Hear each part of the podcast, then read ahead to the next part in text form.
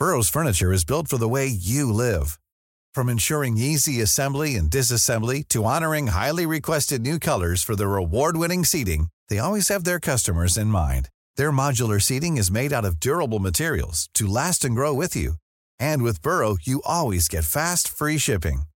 Get up to 60% off during Burrow's Memorial Day sale at burrow.com slash ACAST. That's burrow.com slash ACAST. burrow.com slash ACAST. Inicia. Heraldo Noticias de la tarde con Jesús Martín Mendoza. En Heraldo Radio.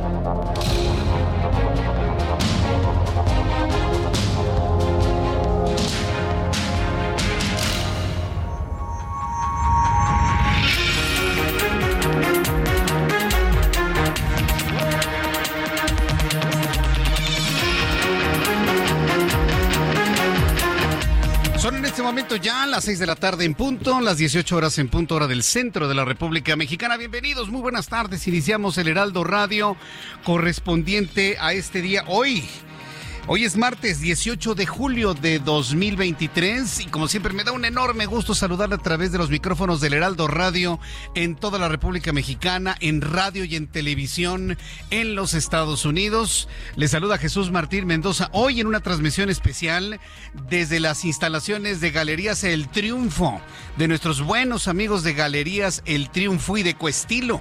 Vamos a platicar con ellos un poco más adelante para conocer cómo se están preparando para una de las temporadas más importantes del año. Ya la parte final del año, recuerde que le he dicho que ya llegando septiembre, uy, bueno, pues ya nos vamos embajadita en lo que resta de este año. Platicaremos con nuestros amigos de Galerías El Triunfo y de Coestilo más adelante aquí en el Heraldo Radio y hoy transmitiendo de manera especial desde sus instalaciones en la zona de San Jerónimo.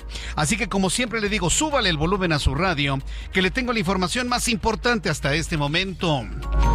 Todos los ojos de la opinión pública están otra vez sobre petróleos mexicanos, tras ser revelado por diversas organizaciones proambientales, entre ellas Greenpeace.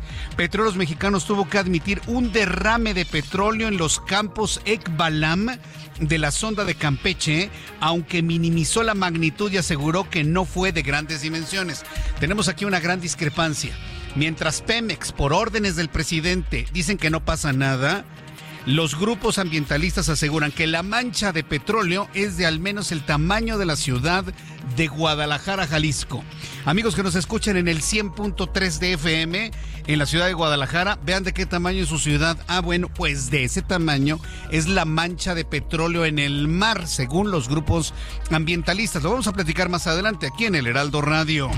También le informo esta tarde que el presidente de México anunció una pausa en sus ataques contra la senadora del PAN y aspirante a la coordinación nacional del Frente Amplio por México.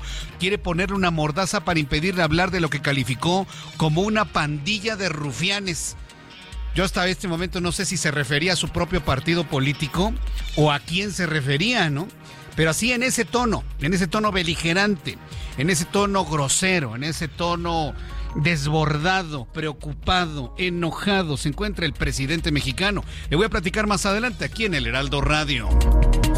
La magistrada del Tribunal Electoral del Poder Judicial de la Federación, Yanino Talora, propone declarar la invalidez y suspensión de la convocatoria del Frente Amplio por México, conformado por el PAN, por el PRI, por el PRD, al considerar que existe un riesgo en la equidad para la contienda para las elecciones en 2024. Imagínense declarar la invalidez de la alianza de partidos PAN, PRI, PRD porque dicen que son superiores a Morena. Pues ya lo empiezo a creer, ¿eh? Cuando López Obrador habla de los eh, de los potentados y que los poderosos y demás, estoy empezando a creer que son más potentados y más poderosos ya toda la oposición que el actual gobierno. Yo le empiezo a creer. Le invito para que me envíe sus comentarios a través de mi cuenta de Twitter, arroba Jesús Martín MX. Cuarto tema importante del día de hoy. La Comisión Permanente del Congreso de la Unión aprobó con 20 de 34 votos la designación de Armando Campos Zambrano como titular de la Procuraduría de la Defensa del Contribuyente Prodecon. Quinto tema importante del día de hoy. La Sociedad Matemática Mexicana urgió a la Secretaría de Educación Pública transparentar los contenidos de los nuevos libros de texto gratuitos de la materia al señalar que contienen inconsistencias. inconsistencias conceptuales, escaso contenido matemático explícito, por lo que llamó a realizar una reflexión analítica y propositiva antes de su publicación. Mire, yo lo lamento por los niños que van a escuelas públicas. Porque si esos libros los van a tener, ellos van a estar en una desventaja tremenda. Los niños que van a escuelas eh, privadas, pues normalmente llevamos el baldor. Y ahí sí no hay duda, ¿eh? De, aprender matemáticas con el baldor en la secundaria y en la preparatoria. Bueno, lo platicaremos también. Inconsistencias en los libros de texto para el ciclo escolar que está por iniciar. Y le tengo un resumen con las noticias más importantes porque hay más temas con Ángel Arellano. Adelante, Ángel. El gobernador del Estado de México, Alfredo del Mazo, dio a conocer los avances en la construcción del tren interurbano Toluca-México y anunció que el próximo 14 de septiembre se pondrá en marcha la primera etapa de este medio de transporte, que contempla un recorrido aproximado de 19 kilómetros de la estación Sinacantepec a Lerma.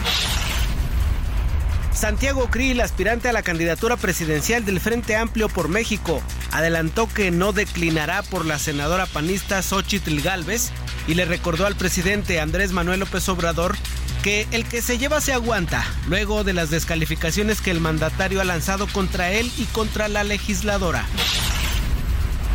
Emilio Lozoya, exdirector de Pemex, no aceptará prorrogar una vez más su proceso penal por el caso agronitrogenados debido a que se encuentra delicado de salud.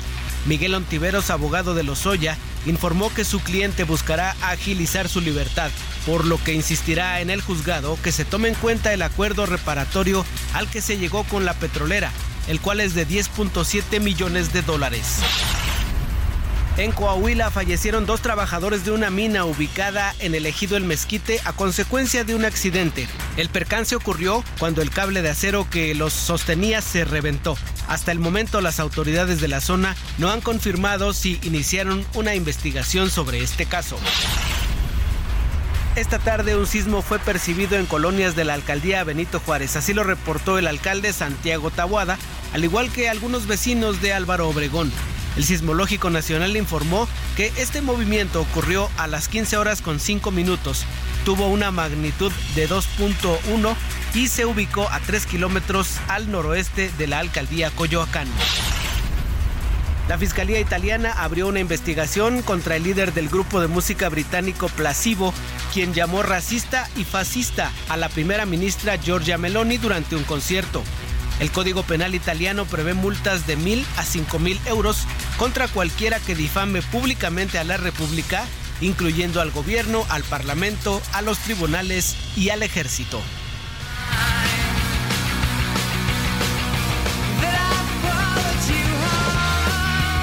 Bueno, pues esto que escuchamos es plasivo, por supuesto, ¿no? Y bueno, pues con esto cerramos nuestro resumen de noticias. Ángel Arellano, muchas gracias por las noticias importantes a esta hora y las iremos eh, revisando en los próximos minutos. Bien, pues ya son en este momento las 6 de la tarde con 8 minutos, 6 de la tarde con 8. Hoy en una transmisión especial, yo la verdad me siento muy contento, me siento muy apapachado. Nos sentimos todo este gran equipo del Heraldo Radio, pues eh, muy bien recibidos en estas nuevas, modernas, extraordinarias instalaciones de Galerías El Triunfo aquí en la zona de San Jerónimo. Es más, cuando llegué le platicaba aquí a todas nuestras amigas, ¿a qué huele? No, pues huele a nuevo, todo está nuevo, paredes, techo, productos que ya se preparan para que usted los pueda venir a ver, a comprar lo que usted necesite para su casa, ya enfilándonos también a las, eh, a las celebraciones de fin de año, en fin, todo lo que usted necesite. Y ya platicaremos con nuestros buenos amigos de Galerías El Triunfo toda la historia de esta tienda, porque se convirtió en noticia hace algunos años, seguramente usted recordará de un gran incendio que habría destruido estas instalaciones qué fue lo que ocurrió, cómo salieron adelante, cómo lograron salir adelante para hoy presentarse ya como una de las tiendas de artículos para el hogar más renombradas de nuestro país. Lo vamos a platicar un poco más adelante. Y esto se circunscribe evidentemente en lo que es pues el nuevo detonante económico, ¿no? Ya en la normalización económica después de la pandemia, pues vale también la pena darse una vuelta por este tipo de, de tiendas porque de ello depende evidentemente una gran cantidad de empleos y además se lleva usted cosas buenas para su casa. También eso también eso es noticia el día de hoy. Vamos a empezar con información más importante de este día y mire que a mí en lo personal me ha impactado mucho lo ocurrido en esta escuela de en un kinder del Estado de México, de manera concreta en Cuautitlán está esta escuela. Esto que ha sido comentado en otros programas informativos del Heraldo Radio, lo venía escuchando con mi compañero eh, Javier Solórzano, esto que de alguna manera también he visto en las redes sociales en las últimas horas, nos refleja tal como somos. Esto que ocurrió en esta escuela es un reflejo de lo que ocurre con la sociedad mexicana. Y esta violencia a la que fue sometida una maestra, pero al mismo tiempo, una maestra que no se quedó con la boca cerrada, y que de esta manera puede de alguna manera denunciar de manera pública a este par de delincuentes. Y perdón que lo diga, pero el niño está aprendiendo de un padre delincuente y de una madre delincuente que llegan, agreden a una maestra, la ponen de rodillas, le exigen que le pida perdón al niño. Yo no estoy descartando de que alguna maestra se haya pasado o haya caído en algún tipo de agresión contra el niño, pero hay instancias para poderlo denunciar. El caso es que la noticia en este momento que se comenta es que en el Estado de México una maestra de kinder fue golpeada y encañonada por padres de familia de un alumno. Y mientras la mamá golpeaba a la maestra, ¿sabe lo que hacía el pequeño niño? Le decía, ella es la mala, ella es la mala. Fíjese nada más. ¿Qué clase de mexicano se está conformando en un pequeño niño de cinco años? Increíble. La pareja acusó a la docente de maltratar al menor quien dice de su hijo. Vamos a escuchar el audio de este video que es muy viral en este momento en todas las redes sociales.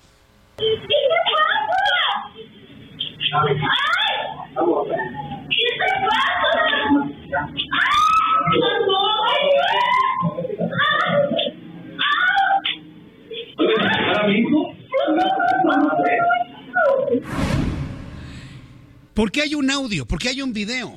Hola, Giovanna. ¿Por qué hay un audio? ¿Por qué hay un video? Ah, bueno, pues porque los padres de familia no contaron que la escuela tiene cámaras de vigilancia. Cámaras de vigilancia de alta resolución, a color y con sonido.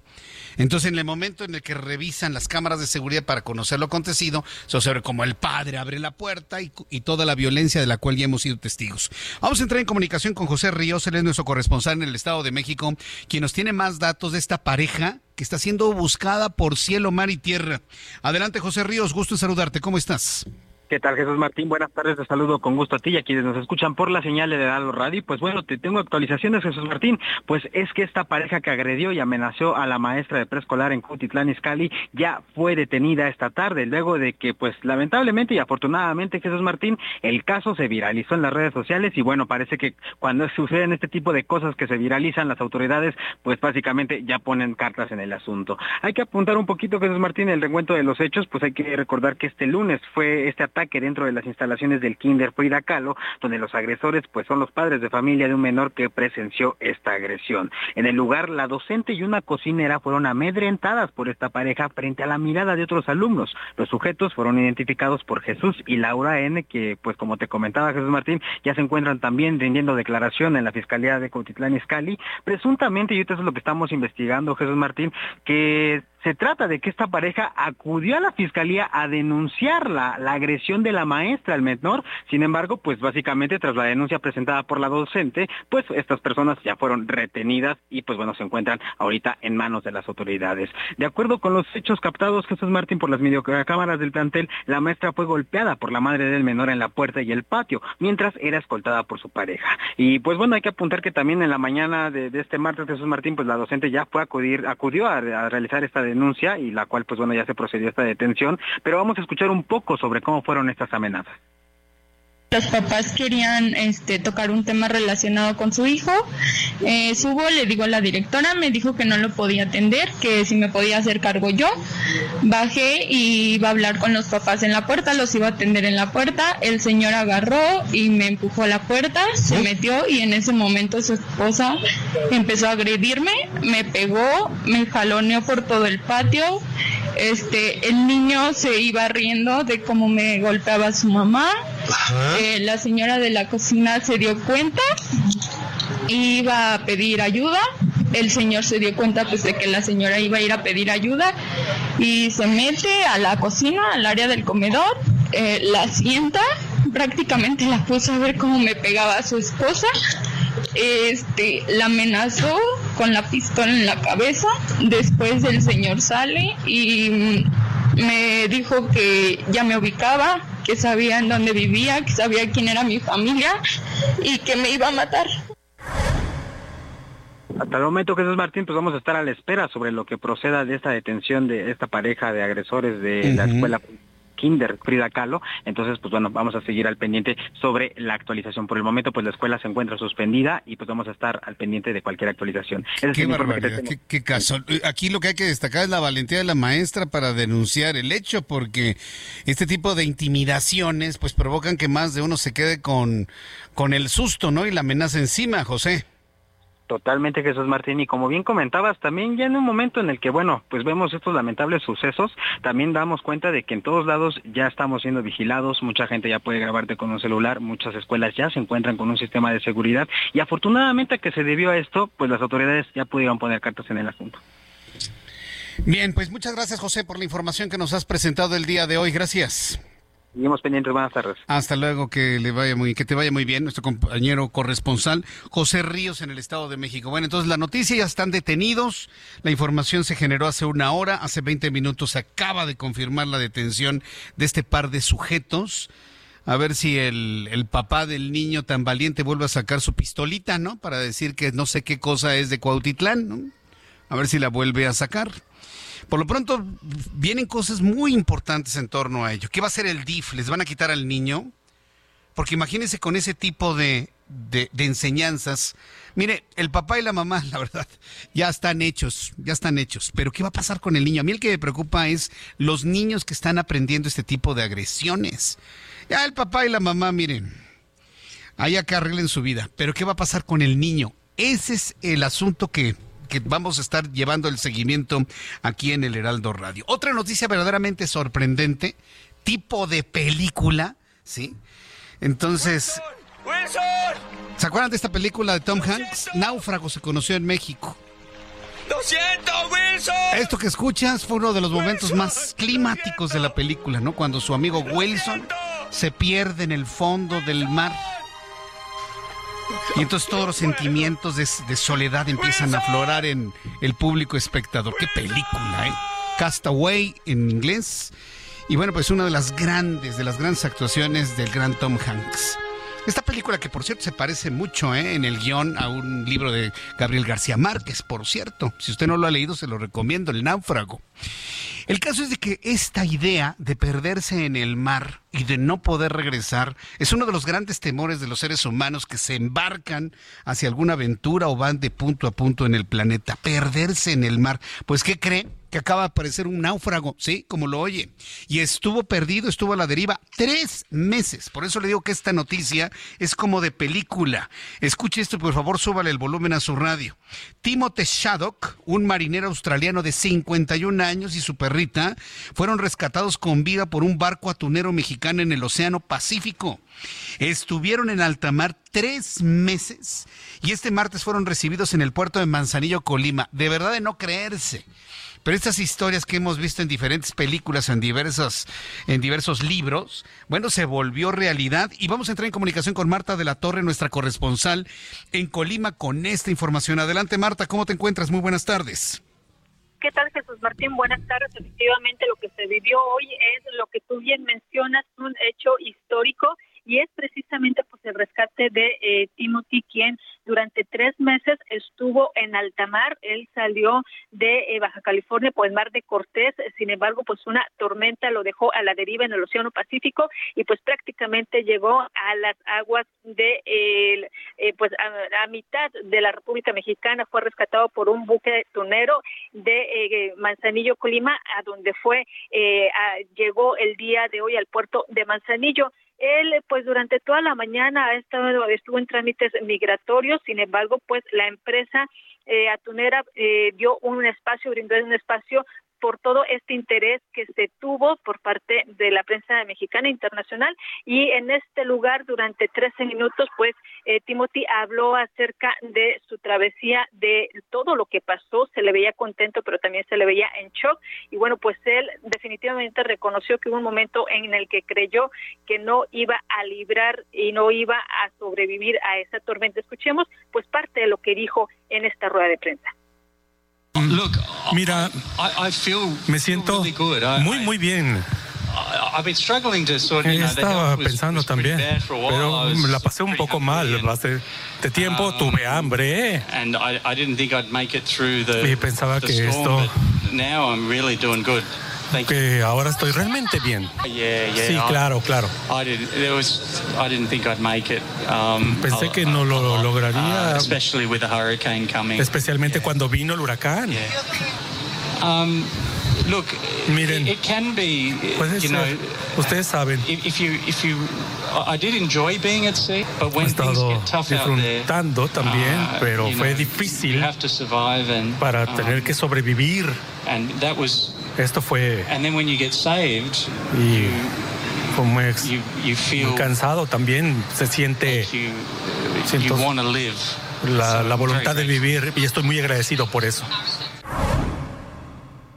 Y bueno, Jesús Martín, no fue solamente Timothy, sino también su perrita la que sobrevivió eh, con él, su perra, su perrita eh, Bella, que bueno, él dice, dice que esta perrita es mexicana, incluso la, quiso dar en adopción por lo menos tres veces, sin embargo, esta perrita lo siguió y lo acompañó a esta travesía, dice que es tan valiente eh, como pues el, pueblo de México de que se vio muy agradecido, y incluso pues él mencionó esta película de Tom Hanks, El náufrago, y dijo que pues fue muy similar porque para él su embarcación era su tierra y simplemente cuando fue rescatado por este barco pesquero, pues su hogar fue más estable. Y bueno, pues él era feliz porque además ahí traían 55 toneladas de atún, él solamente había sobrevivido pescando eh, pues eh, lo que podía ahí en el mar, tomando agua de lluvia porque pues incluso eh, se perdió en esta tormenta pues toda la alimentación, todas las provisiones que él tenía. Y bueno pues es parte, parte de toda esta travesía que eh, pues se reveló eh, por parte de, de Timothy Jesús Martín. Es increíble que inclusive él haya mencionado o haya hecho una comparación de su aventura con la historia que encarnó el, el actor Tom Hanks. La verdad es verdaderamente sorprendente, pues en fin, y además la única diferencia es que él sí llegó con su perrita y el personaje Tom Hanks no llegó con Wilson. Ya te tuvo que comprar un Wilson después, ¿no? Por supuesto. Oye, qué historia, ¿eh? Marta de la Torre. Habrá que estar muy atentos de dónde va a andar, por dónde va a andar circulando eh, Timothy Shaddock y conocer más de su impresionante historia. Tres meses en el mar. Muchas gracias por la información, Marta de la Torre. Gracias, buenas tardes. Gracias, que te vaya muy bien. Es Marta del Actor con esta extraordinaria noticia. Tres meses. Claro, el personaje de la película que hemos hecho mención se la pasó creo que con cinco años, ¿no? Perdido en una isla, en una isla desierta y aquí, bueno, fueron tres meses. Pero sobrevivir en alta mar tres meses con una alimentación eh, basada únicamente en pescado crudo. Llegan las personas cuando llegan a sobrevivir con grandes carencias eh, sobre todo por falta de vitamina C, fundamentalmente, fundamentalmente.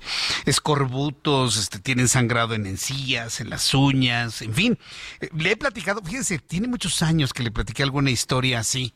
Cuando estábamos allá en la otra estación hace muchos años, recuerdo precisamente cuáles son las carencias alimenticias de alguien que se pierde en el mar, que permanece durante mucho tiempo, y pero sobre todo que logra sobrevivir, como es este caso que les hemos presentado a continuación. Bueno, después de los anuncios, Aquí en el Heraldo Radio vamos a profundizar sobre lo que ha ocurrido, ya que estamos hablando del mar.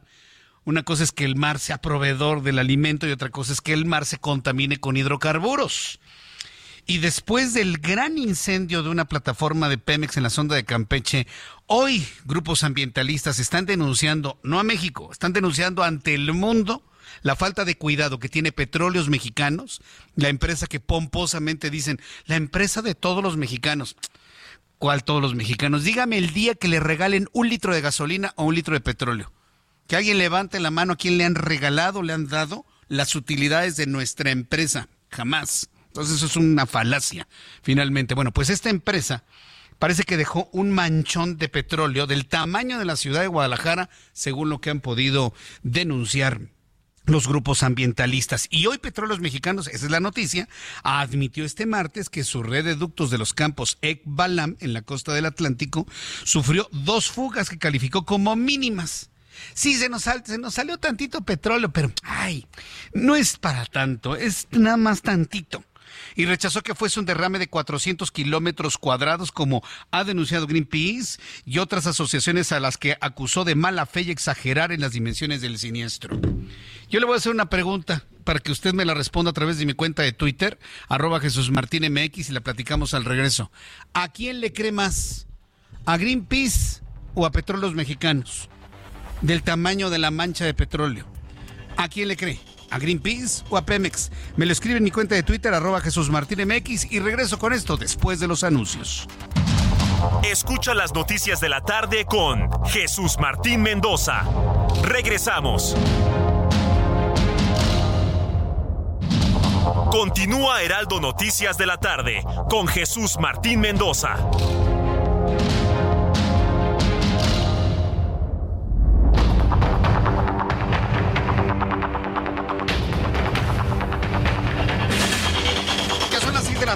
Con 30 minutos, 18 horas con 30 minutos. Escucha usted el Heraldo Radio. Yo soy Jesús Martín Mendoza. Hoy en una transmisión especial desde las instalaciones de Galerías El Triunfo en la zona de San Jerónimo, en donde hemos instalado nuestra cabina especial del Heraldo Radio para transmitir desde este extraordinario y renovado lugar nuestro programa de noticias el día de hoy. Ya tendré oportunidad de platicar un poco más adelante con nuestros amigos de Galerías El Triunfo. Vamos a platicar con Priscila Sánchez, directora de Capital Humano, y con Roxana Lugo, directora de marketing de esta gran empresa, a quienes las he invitado para que nos platiquen la historia de esta tienda y sobre todo una historia que nos muestra cómo se sale adelante después de la adversidad. Si usted es una persona que por alguna razón de la vida se ha enfrentado a la adversidad de cualquier tipo, la historia de Galerías del Triunfo tiene usted que escucharla para que sepa cómo se sale adelante, cómo se puede convertir alguien en el ave fénix, literalmente, y, volver al camino del triunfo. Tiene usted que escuchar esa historia, no se la puede perder un poco más adelante aquí en el Heraldo Radio. Bien, ya le había adelantado lo que sucedió con Petróleos Mexicanos. Gracias por sus comentarios a través de mi cuenta de Twitter, arroba Jesús Martín MX, donde la mayoría de las personas que me están escribiendo, evidentemente, pues le creen más a Greenpeace, por supuesto, con los datos que tienen. Petróleos Mexicanos admitió este martes que, que en su red de ductos de campos Ekbalam, en la costa del Atlántico, sufrió dos fugas que calificó como mínimas y rechazó que fuese un derrame de 400 kilómetros cuadrados, como lo ha denunciado Greenpeace y otras asociaciones a las que acusó de mala fe y exagerar en las dimensiones del siniestro. De acuerdo con especialistas, la superficie que abarcan los derrames es equivalente a dos terceras partes de la superficie de la Ciudad de México y dos veces la de Guadalajara, los cuales no fueron reportados por la paraestatal y fueron confirmados mediante imágenes satelitales, lo que fue justificado por Pemex, ya que según la empresa, la mancha abarca un área estimada de 0.06 kilómetros cuadrados, lo que equivale a 365 barriles de petróleo y su director Octavio Romero Oropesa se ha negado a hablar al respecto. Claro, y se va a negar y no va a hablar. Si el presidente no le da la bendición, Octavio Oropesa no abre la boca. Así que si el presidente dice, tú no hablas y te callas, él se va a mantener con la boca cerrada y calladito. Ahora, que son 365 barriles o 3.650 barriles, Pemex no debe derramar uno solo, ni una gota de petróleo al mar. Ni una gota.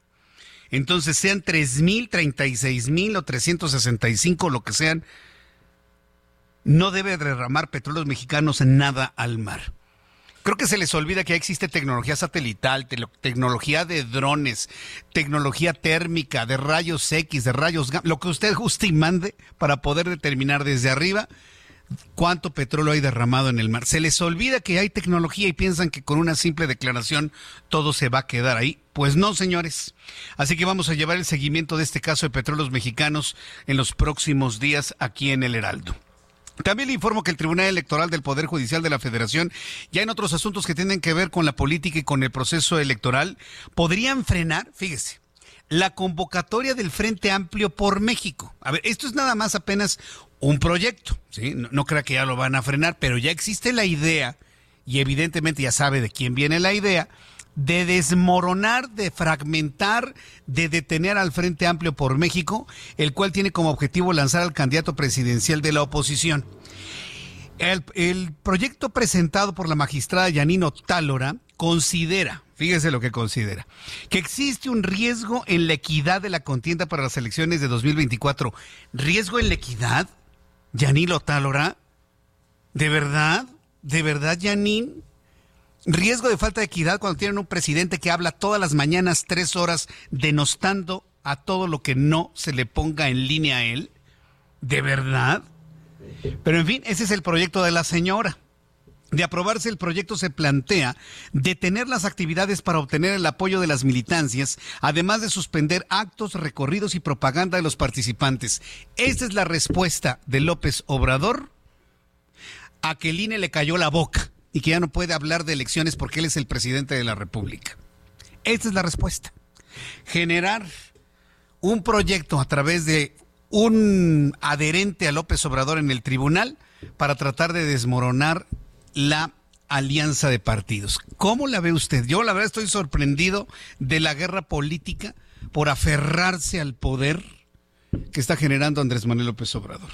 De acuerdo con el proyecto a que tuvo acceso un diario de circulación nacional, es necesario declarar la invalidez del procedimiento para la selección de la persona responsable de la construcción de un Frente Amplio por México en aras de salvaguardar los principios rectores en la materia, así como los que deben regir en los procesos comerciales tales como la legalidad y la equidad de la contienda, dice el proyecto, insisto, proyecto que seguramente será rechazado por mayoría pero el hecho está ahí, la intentona está ahí de desmoronar y no eh, reconocer al Frente Amplio por México. Ahora dígame una cosa.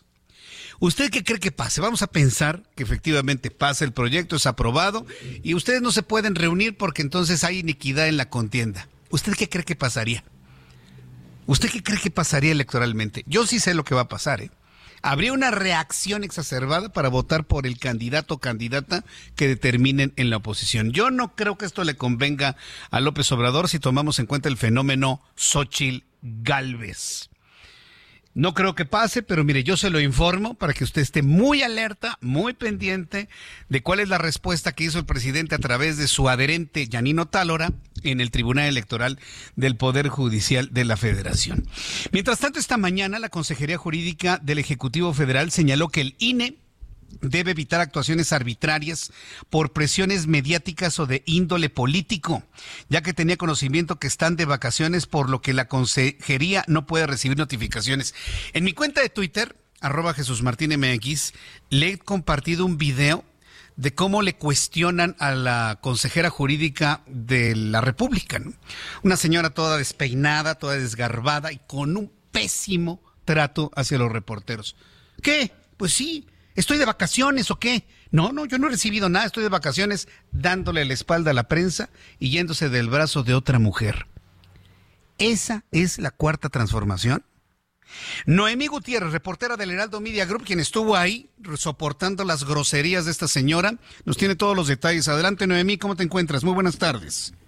Hola, muy buenas tardes, Jesús Mantil. Pues sigue esta polémica por estas medidas cautelares que impone el INE para que no hable el presidente Andrés Manuel López Obrador de la senadora Xochitl Galvez, pero en la mañana el presidente Andrés Manuel López Obrador dijo, ya no puedo mencionar a las personas, la criticó sin referirse a su nombre y dijo que está aumentando en las simpatías, pero también a pregunta expresa sobre estas medidas cautelares, el presidente acusó Mordaza del INE para impedirle hablar de la pandilla de rufianes que quiere regresar a controlar el gobierno federal. Dijo que se va a esperar, por lo pronto estará en pausa, pero advirtió que se está limitando su libertad de expresión y fue después de la mañanera en la ceremonia del aniversario luctuoso de Benito Juárez que encabezó el presidente López Obrador que asistió la consejera jurídica del Ejecutivo Federal, María Estela Ríos González, a quien se le cuestionó por qué no recibieron esta notificación del INE. Pero escuchemos qué fue lo que contestó. Buenos días. ¿Ya recibieron la notificación del INE? No, todavía no. Oye, ¿cómo le, ¿por qué argumentaron que estaban de vacaciones, consejera? Estábamos de vacaciones. ¿Ya regresaron hoy? No, seguimos de vacaciones. ¿No le puede tomar ese documento al INE? Bueno, Jesús Martín y la consejera jurídica del Ejecutivo Federal, pues generalmente no da declaraciones a prensa. Esta ha sido una de las pocas intervenciones que ha tenido con los medios de comunicación y ya después por la tarde en una nota aclaratoria sobre la suspensión de actividades de la Consejería Jurídica, se señaló que el INE debe evitar actuaciones arbitrarias por presiones mediáticas o de índole político, ya que dijo que tenía conocimiento que la consejería está de vacaciones por lo que no puede recibir notificaciones. También aclararon que en el diario oficial de la Federación se publicó el acuerdo en el que se informa de las vacaciones de la Consejería Jurídica del Ejecutivo Federal del 14 al 31 de julio de este año. Pues Jesús Martín, parte de la información generada este día. Es increíble lo que me mencionas. Pero bueno, Noemí, muchas gracias por la información. Que tengas muy buenas tardes. Muy buenas tardes. Hasta luego, que te vaya muy bien. Vamos con Iván Saldaña, porque él nos tiene las declaraciones del presidente mexicano. Desesperado, enojado, furioso, insultante. No podemos tener un presidente así independientemente de coincidamos o no coincidamos con él, independientemente de eso, el administrador de los recursos de México, porque ese es un presidente, alguien que preside un grupo de personas que administran nuestros recursos, no puede estar odiando y enojado todos los días. No puede ser. Y si no tengo colegas que sean capaces de decir esto, yo sí se lo digo. No podemos tener a alguien que esté sembrando el odio y la confrontación todos los días por la mañana. No es posible. Hoy calificó de rufianes, de pandilla de rufianes, a todos los que no estamos de acuerdo con él, porque no nada más es la oposición. Somos millones de mexicanos que no estamos de acuerdo con él y a todos nos ha pasado por la misma medida. Somos una pandilla de rufianes, según él. Iván Saldaña, reportero del Heraldo Media Group, nos informa. Adelante, Iván, gusto en saludarte. Jesús Martín, auditorio, buenas tardes. Sí, el presidente Andrés Manuel López Obrador aseguró hoy que pondrá una pausa en sus comentarios contra Xochitl Gálvez en acato a las medidas cautelares impuestas por el INE, pero consideró esa medida como una mordaza para impedirle hablar, dijo sobre la pandilla de rufianes que quiere regresar a controlar el gobierno federal. Lo dijo en la conferencia mañanera al considerar también violatorio eh, esta medida, esta, esta medidas cautelares de eh, la Comisión de Quejas del INE, pues dijo que limita su libertad, sobre todo su libertad de expresión y también que pues él dice tiene la responsabilidad de advertirle al pueblo de México. Pero escuchemos al presidente López Obrador.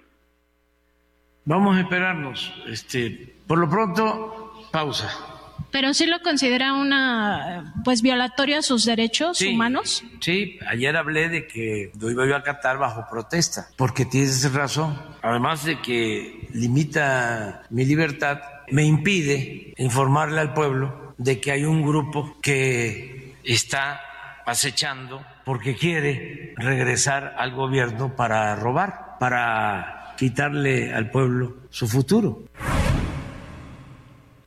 Y de hecho, Jesús Martín defendió que en las últimas semanas ha hablado de las aspiraciones presidenciales de Xochitl Galvez eh, y de otros integrantes del bloque opositor, porque dijo están muy muy eh, descarados como en los tiempos del expresidente Vicente Fox con una estrategia publicitaria queriendo engañar a la gente y dijo que pues por eso él tiene la obligación, la responsabilidad también de advertirle eso al pueblo, a los ciudadanos mexicanos. Jesús Martín Auditorio.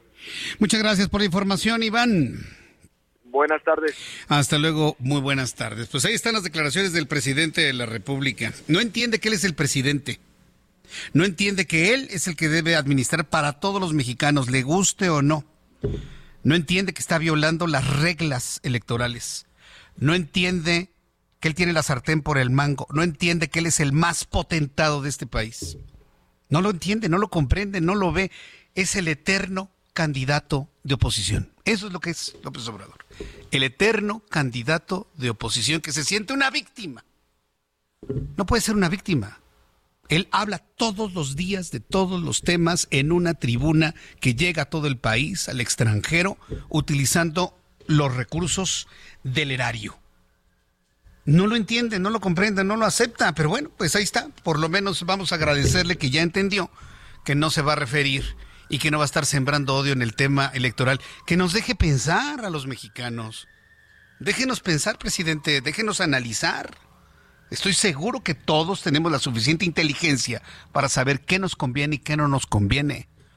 Entonces, por lo menos agradecerle, ¿no? Que va a atender las reglas electorales las reglas electorales que se han planteado pues desde un principio, que por cierto, quiero decirle, son las mismas reglas electorales que han regido al INE desde siempre. Acuérdese que hubo un plan A que no pasó porque era una reforma constitucional que no alcanzó los votos en el Senado de la República. Luego hizo un plan B que buscaba desmantelar desde su entraña el Instituto Nacional Electoral violentando la Constitución y que fue rechazado por la, la, Suprema Corte de Justicia de la Nación en su parte 1 y en su parte 2. No pasó. Su plan C es su plan Claudia. A, ver, ¿A poco no lo había entendido cuando dice, vamos al plan C? voto masivo por Claudia Sheinbaum. Bueno, pues ahí está todavía el plan C, precisamente al apoyar a sus a sus candidatos del Movimiento de Regeneración Nacional. Entonces ahí va, ahí va precisamente el, el eh, proceso electoral, pero la verdad es que finalmente el INE, y fíjese, estando Guadalupe Tadei al frente del INE, le han pedido que por favor se limite y respete las leyes electorales para garantizar una equidad. Y ya le informé cuál es la respuesta a través del Tribunal Electoral del Poder Judicial de la Federación, la intentona a través de Yanila Otálora de desmantelar la alianza de partidos. No va a fructificar, pero ya está. Ahí es una verdadera guerra ¿eh? política entre Morena y todos los demás partidos unidos de la oposición. En este momento nuestro reloj marca las 6 de la tarde con 45 minutos hora del centro de la República Mexicana. Ya que estoy hablando de algunos de los candidatos del Movimiento de Regeneración Nacional, un poco más adelante voy a platicar con Ricardo Monreal. Un poquito más adelante voy a platicar con Ricardo Monreal, porque mire, le he platicado de Claudia Sheinbaum, le he platicado de Marcelo Ebrard, le he platicado de, de, de hasta de Gerardo Fernández Noroña, pero poco le he informado sobre lo que está haciendo Ricardo Monreal en cuanto a sus giras, a dónde está visitando, que, cuál es su visión de las cosas, si verdaderamente busca ser el candidato o ya no. Con esa idea nos quedamos la vez pasada que platicamos con él. En un ratito voy a conversar con él en esta señal de radio que hoy, por cierto, la estamos transmitiendo de manera especial desde las instalaciones de Galerías El Triunfo en la zona de San Jerónimo al sur de la Ciudad de México. Nuestros amigos de Galerías El Triunfo, bueno, pues eh, nos han acogido de manera muy especial a nuestro estudio y a nuestro personal del Heraldo Radio para llevarle esta señal desde uno de los lugares más importantes de venta de artículos para el hogar de todo tipo y sobre todo de temporada. Y además en unas instalaciones que tienen un extraordinario historia que un poco más adelante la vamos a platicar aquí en el Heraldo Radio. Mientras tengo contacto con Ricardo Monreal, me puede tomar la llamada en cualquier momento, quiero informarle que con 20 votos a favor, la Comisión Permanente del Congreso nombró a Armando Campos Zambrano como titular de la Procuraduría de la Defensa del Contribuyente Prodecon. Le voy a decir que esta noticia es muy importante porque desde hace varios meses hay la intención, o había al menos la intención, de algunos integrantes del Movimiento de Regeneración Nacional de desaparecer esta instancia de desaparecer la, instancia que nos protege a usted y a mí ante los abusos, los excesos, podría decirle inclusive errores que pueda cometer el Servicio de Administración Tributaria en el momento del pago de los impuestos. Tener una defensoría, tener una Procuraduría de Justicia que nos ayude a los contribuyentes eh, se vuelve pues fundamental, importantísimo. Vaya, un elemento de justicia elemental y hasta de derechos humanos. Tener una defensoría para los que pagamos impuestos. Hubo la idea hace algún tiempo de desaparecer esta figura, la Prodecon, pero el hecho de que se haya nombrado al, eh, al, nuevo al nuevo titular de la Procuraduría de Defensa del Contribuyente es una muy buena noticia eh, de los 34 senadores y diputados federales presentes hoy en la Comisión Permanente del Congreso, Armando Campos recibió 20 votos, mientras que Rosa Alejandra Butosoria obtuvo 13 votos, además de un voto nulo. Gilberto Camacho Botello no obtuvo ni uno solo de los votos en la elección dentro de la comisión permanente. De esta manera, pues Armando Campos se convierte en el nuevo titular de la PRODECON. Recuerde, es Procuraduría de Defensa del Contribuyente si usted tiene problemas con el SAT, no está de acuerdo con lo que le están cobrando de impuestos, eh, necesita un, crédito fiscal, en fin, ponerse en orden en cuanto al pago de los impuestos, yo sí le recomiendo que acuda a la PRODECON, a la Procuraduría de Defensa del contribuyente. Armando Campo, el nuevo titular de esta instancia, es licenciado en Derecho por la Universidad Nacional Autónoma de México. Es maestro en Derecho Fiscal por la Universidad Panamericana. Se especializó en materia administrativa, amparo en la defensa y promoción de derechos humanos, así como en la prevención, atención y reparación integral de daño a víctimas, así como en materia penal. Esto fue lo que comentó Armando Campo, el nuevo titular de Prodecon. Protesta guardar y hacer guardar la constitución política de los Estados Unidos mexicanos y las leyes que de ella emanen y desempeñar leal y patrióticamente el cargo que le ha conferido mirando en todo por el bien y la prosperidad de la Unión.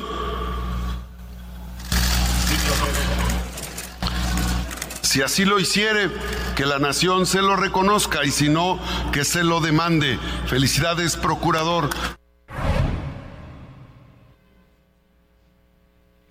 Bien, bueno, pues esto fue lo que comentó, bueno, de que de esa manera protestó el cargo Armando Campo, nuevo titular de la Prodecon. Ya son las seis de la tarde con 50 minutos hora del centro de la República Mexicana. Agradezco mucho sus comentarios que me están llegando a través de mi cuenta de Twitter, arroba Jesús Martín MX, arroba Jesús Martín MX. Me escribe Ernesto Allende. Muchas gracias Ernesto por estar muy pendiente de nuestro programa. Me dice Jesús Martín, yo no soy partidario de Morena y como todo gobierno tiene sus pros y sus contras. Ah, no, sin duda. Todo tiene sus pros y sus contras. Aquí el problema es cuando hay más contras que pros. Cuando hay más contras que pros. Y mi pregunta para ti, quiero que respondas con honestidad. ¿Cuánto te pagaban los gobiernos anteriores para hablar bien de ellos? Nada. ¿Quieres que te hable con honestidad? Nada. Esta idea de que los periodistas nos pagan los gobiernos es una idea sembrada de Andrés Manuel López Obrador, con malicia. Te lo digo, Ernesto Allende. Nada. Nada absolutamente. Lo que decimos aquí es por convicción propia y porque tenemos cerebro. Entonces, por favor, quítate eso de la idea. Llevo 45 minutos escuchándote y me caíste mal por cómo hablas del gobierno. Pues disfruta tus pensiones, mano. Pero yo te tengo que decir las cosas como son. No nos paga absolutamente nada. Y sé que te caí mal, pero sé que sigues escuchando. Cosa que te agradezco, y, eh, pero enormemente. Y estoy seguro que mañana también estarás por aquí. Bueno, son las 6 de la tarde con 51 minutos. Ricardo Monreal en la línea telefónica. Estimado Ricardo Monreal, bienvenido al Heraldo Radio. Muy buenas tardes. ¿Qué tal? Me da mucho gusto saludarte, Jesús Martín, esta tarde. Aquí también en, terminando una reunión en Azcapotzalco, pero me da mucho gusto saludar a todo el auditorio hoy por la tarde, martes por la tarde. Sí, es, es, muy agradable poder conversar eh, con usted, Ricardo Monreal, y sobre todo conocer cómo van pues las giras, las visitas, la reacción de las personas, de la gente. ¿Cómo, ¿Cómo puede hacer una evaluación en estos minutos, Ricardo Monreal? Mira, yo veo en un ambiente tranquilo, la gente está en buen ánimo, llevo 16 estados, hoy estoy viajando hacia Tamaulipas, donde estaré dos días, pero llevo ya 32 días de 70, ya cerca de la mitad, pero te quiero comentar que veo un ambiente positivo, normal, un ambiente de esperanza, de que las cosas sigan avanzando y mejorando. También hay críticas normales, hay gente que nos dice, hay asignaturas pendientes, doctor, no está todo bien, normal pues en una asamblea informativa donde van muchas gentes y donde va todo mundo eh, a escuchar, pues hay opiniones de todas, pero la mayoría, te diría un 90% positivo, esperando que el proceso concluya, que se realice la encuesta y que salgamos unidos. Eso es lo que más me dicen en distintos estados del país, en municipios. Ojalá y no se divida, ojalá y salgan juntos, ojalá y se respeten. Todo eso, Jesús Martín, que es parte de la misma circunstancia en la que estamos inmersos ahora en este proceso interno. Pues es muy, es aire fresco, ¿eh? Y, se suena muy, suena muy fresco escuchar que hay esa posición tan propositiva que llama la unidad, en donde se reconoce la crítica, pero que al mismo tiempo también se llama la unidad. La unidad, Ricardo Monreal, que nos hace tanta falta en nuestro país luego de estos años que hemos vivido, es, es parte de lo que está ofreciendo a quienes lo ven en estos, en estas giras.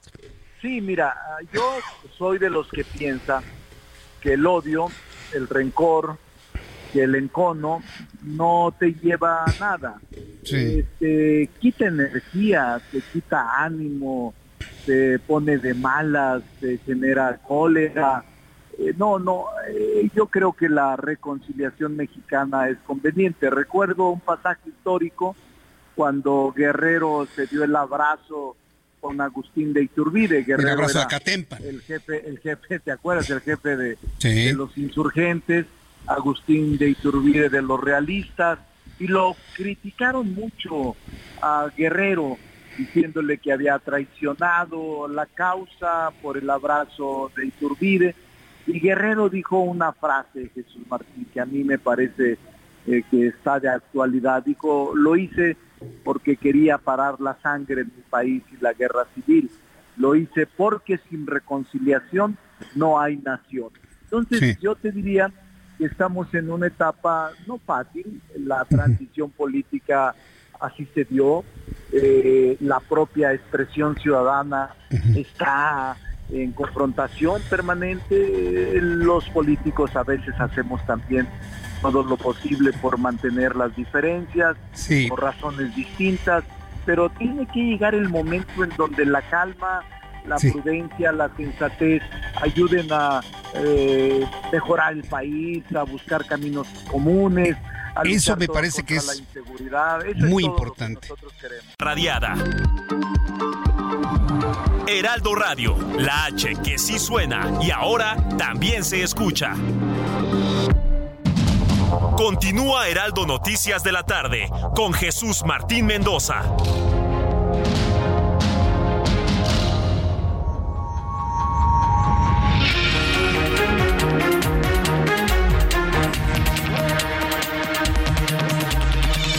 Son las 7 con 1, las 19 horas con un minuto hora del centro de la República Mexicana. Continuamos con toda la información aquí en el Heraldo Radio y sigo conversando con el senador Ricardo Monreal. Eh, estimado senador Ricardo Monreal, nos ha dejado a todos pensando con este buen concepto de la unidad, de la unidad, de dejar de lado el rencor de, de todas sus formas. Yo creo que tenemos mucho que reconstruir a partir del 2024. ¿Cómo lo está viendo usted, senador? Sí, yo creo que vamos a tener que buscar caminos que nos identifiquen en políticas públicas fundamentales. Yo no creo que todo sea negro y blanco, no creo que todo sea enemigos, yo sí creo en que hay posibilidades de un reencuentro en la sociedad y de que no nos quite energía eh, este tipo de desencuentros permanentes. El desencuentro solo debe de ser en el proceso electoral y después buscar caminos que converjan y que nos ayuden a todos a tener un México más próspero, más equitativo, más seguro, más justo, más verde. Es decir, Jesús Martín, yo sí creo en que México tiene un gran potencial y que nosotros no podemos desperdiciar ese tiempo valioso para construirlo. Es un gran país el nuestro y por eso me parece que es importante que intentemos eh, reconciliar, intentemos reencontrar, nos respetemos, pero siempre que la vía electoral defina qué caminos debemos seguir los mexicanos y las mexicanas. Eh, yo recuerdo que usted había hecho algunos comentarios, senador Ricardo Monreal, en torno a la contienda hacia la presidencia de la República. Si las encuestas de Morena deciden que usted debe ser el defensor de la cuarta transformación, evidentemente va a seguir por, por ese camino para posteriormente convertirse en el candidato de Morena a la presidencia de la República, ¿no es así? Sí, por supuesto. Ahora escribí, Jesús Martín, un libro que pueden descargar con facilidad en mi página de internet, es gratuito, se llama Una oportunidad real. Y ahí hablo sobre mi filosofía y sobre lo que planteo eh, sobre la reconciliación, incluso usando la historia, no solo mexicana, la historia universal, de cómo en momentos de tensión en un país, en una sociedad, se requiere mucha tolerancia, se requiere mucho entendimiento, acuerdos fundamentales para que la sociedad no se crispe de manera permanente y ésta se autodestruya. Eh, yo creo que podemos lograrlo y aún en situaciones distintas o difíciles yo seguiré pensando de la misma manera. Soy de Morena, soy fundador de Morena, yo pienso y tengo mi propio criterio de que este es un gran país y que necesitamos todos abonar al entendimiento racional por el bien de todos, por nuestros hijos, nuestros nietos, la gente que viene detrás, que merece mejores condiciones de vida y que no merece que se retroceda en situaciones que ya superamos. Pues me parece que eso es un gran valor porque hay quienes hemos pensado que, bueno, pues quienes están en, en este partido político, Movimiento de Regeneración Nacional, pues eh, algunos, no todos, evidentemente, traen una beligerancia para continuar pues con el señalamiento en contra del otro y la división en el país. Pero escucharlo en torno a la reconciliación y la unidad, yo creo que va a ser uno de los, de los grandes valores, ¿no? Que usted pone en la mesa en cuanto a su interés por defender, senador, eh, la cuarta transformación. Sí, así es. Además, no solo soy fundador, soy defensor de la cuarta transformación. Y hay de todos, sabemos de todos. Yo no cuestiono las posiciones de mis compañeros, pero tengo mi propio criterio frente a lo que veo con claridad, una visión de país con mayor tolerancia, mayor justicia, mayor inclusión, menos crispación, es lo que yo creo. Además, siempre he sido así siempre he buscado el entendimiento, siempre he buscado el consenso, siempre he buscado el que lleguemos a acuerdos los distintos actores por distinta forma que pensemos. Eh, siempre hay un camino eh, que tenemos que seguir para que logremos estos acuerdos. Pues qué bueno, eso me da mucho gusto saber que un Ricardo Monreal nunca calificaría a legítimos opositores como banda de rufianes o, buscar a través del tribunal deshacer una alianza de partidos. Yo, creo que esto finalmente es, algo nuevo que, que estamos escuchando desde el Movimiento de Regeneración Nacional, senador. Sí, yo no descalifico a nadie, respeto a todos como quiero que nos respeten a nosotros pero no, yo uso argumentos, uso elementos de discusión racionales que puedo convencer a quienes no están de acuerdo por el bien del país. Quizá lo logre, quizá no, pero lo intento y no entro a un proceso de descalificación permanente porque si lo hago no hay forma de retroceder y no hay forma nunca de llegar a un acuerdo. Pues senador Ricardo Monreal, por favor, repítanos cómo podemos encontrar y descargar su libro Una oportunidad real para conocer más del pensamiento, de la ideología, de, de, lo que plantea Ricardo Monreal de aquí hacia adelante, hacia el año 2024. ¿Cómo descargamos su libro, senador? Lo descargan muy fácil, gratuitamente, lo presenté la semana pasada. Es en arroba Ricardo Monreal Ávila, está mi perfil, eh, mi Twitter y el Facebook y ahí está. Es un QR y lo descargan con facilidad. No pues tienen ninguna dificultad. Es que qué bueno que he puesto a disposición de todos de manera gratuita este texto. Lo vamos a revisar y si me da la oportunidad, compartirlo, conversarlo con usted en una oportunidad futura, senador.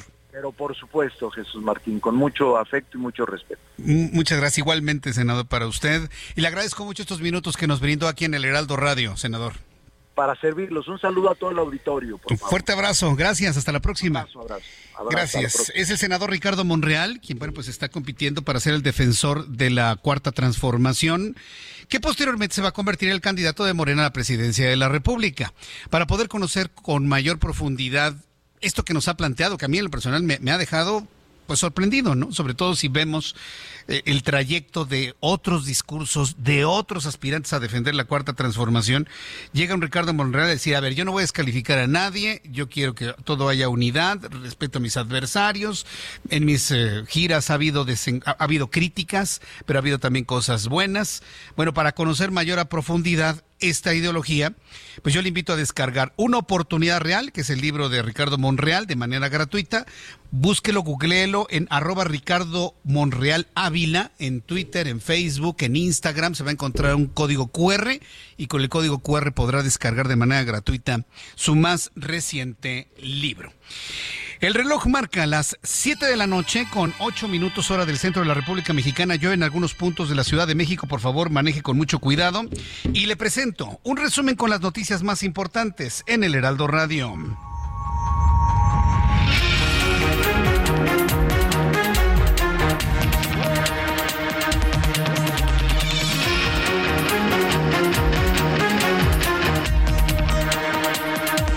En este resumen de noticias le informo que la Sociedad Matemática Mexicana urgió a la Secretaría de Educación Pública transparentar los contenidos de los nuevos libros de texto gratuitos rediseñados en la actual administración federal al señalar que contienen inconsistencias conceptuales y escaso contenido matemático explícito.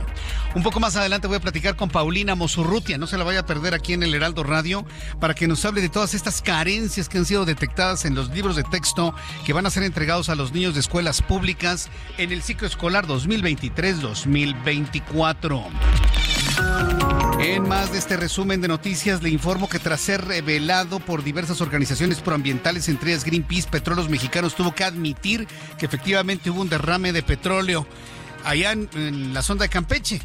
Mientras Greenpeace dice que la mancha de petróleo es dos veces la ciudad de Guadalajara, eh, Petróleos Mexicanos dice que es chiquita, apenas una manchita, apenas de 365 barriles de derrame. Vamos a estar atentos de más reacciones de Pemex y de los grupos ambientalistas. En entrevista con el Heraldo Radio, el ex senador y aspirante de la candidatura de Morena a la presidencia de la República, Ricardo Monreal, afirmó que a 32 días de iniciado su recorrido por todo el país ha encontrado un ambiente positivo de la gente y reconoció que hay que buscar la reconciliación en el país y confió que se fortalezca la unidad una vez realizada la encuesta que definirá al abanderado morenista. Esto fue lo que dijo Ricardo Monreal buscar caminos que converjan y que nos ayuden a todos a tener un México más próspero, más equitativo, más seguro, más justo, más verde. Es decir, Jesús Martín, yo sí creo en que México tiene un gran potencial y que nosotros no podemos desperdiciar ese tiempo valioso para construirlo. Es un gran país el nuestro y por eso me parece que es importante que intentemos eh, reconciliar, intentemos reencontrar, nos respetemos, pero siempre en la vía electoral defina qué caminos debemos seguir los mexicanos y las mexicanas. Esto fue lo que nos dijo Ricardo Monreal hace unos instantes en la entrevista aquí en el Heraldo Radio. También le informo que los titulares de cuatro dependencias, Hugo López Gatel, que todavía increíblemente es el subsecretario de Prevención y Promoción a la Salud, Pedro Centeno, director del ISTE, Gustavo Reyes de la Comisión Coordinadora del Instituto Nacional de Salud y Alejandro Sbarg Pérez de la Comisión Federal para la Protección contra Riesgos Sanitarios ignoraron el citatorio para comparecer ante la Comisión de Salud de la Cámara de Diputados. Ante la falta de confirmación, la instancia electoral pospuso el encuentro. Vaya novedad, ¿eh? que una vez más Hugo López Gatel se niega a comparecer ante la Cámara de Diputados. La unidad de inteligencia financiera y petróleos mexicanos aumentaron de 10.7 a 30 millones de dólares la reparación del daño exigida al exdirector de la paraestatal Emilio Lozoya, quien se mantendrá en prisión preventiva por los casos de agronitrogenados y overdreck, lo que fue calificado por su defensa como una verdadera extorsión. Imagínense, le triplicaron el monto de la reparación del daño. Para que más o menos se dé usted una idea, es la voz de Miguel Ontiveros, abogado de Emilio Lozoya.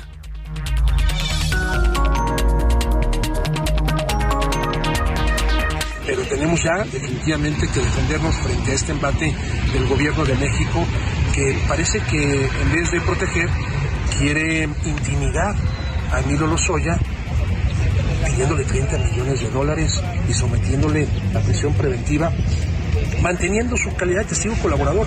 Esto es sostenible. También informo que un grupo de periodistas desplazados se manifestó a las afueras de la Casa de la Representación de Guerrero en la Ciudad de México, donde denunciaron que una docena de portales digitales operan para grupos del crimen organizado desde donde se han amenazado a otros comunicadores. Qué historia, ¿eh? Vamos a llevar el seguimiento aquí en el Heraldo Radio. También le informo que tras reunirse con la vicepresidenta ejecutiva de Venezuela, Delcy Rodríguez, la plataforma unitaria opositora urgió retomar el proceso de diálogo que mantenía con la dictadura de Nicolás Maduro, suspendido desde el mes de noviembre del año pasado para establecer garantías en las elecciones presidenciales de 2024. Esto en Venezuela. Corea del Norte lanzó dos misiles balísticos de corto alcance que aterrizaron en el mar entre la península de Corea y Japón, según el Estado Mayor Conjunto de Corea del Sur. Las especificaciones detalladas de estos misiles están siendo analizadas por las autoridades de inteligencia de Corea del Sur y los Estados Unidos. Y una vez más, Corea del Norte mostrando músculo bélico. El secretario de la Defensa de los Estados Unidos, Lloyd Austin, confirmó que el estadounidense detenido en Corea del Norte es un soldado que por voluntad propia y sin autorización atravesó la demarcación militar hacia la República de Corea. Añadió que su departamento ya investiga lo ocurrido y trabaja para comunicarse con los familiares del soldado que estaba, dicen, en misión militar.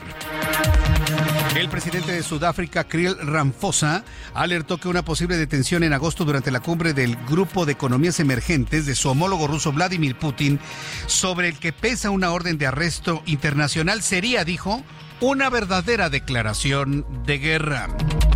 Noticias desde China. La Embajada de China en México negó que los químicos precursores, es decir, los ingredientes para la fabricación de fentanilo, fueran de origen asiático.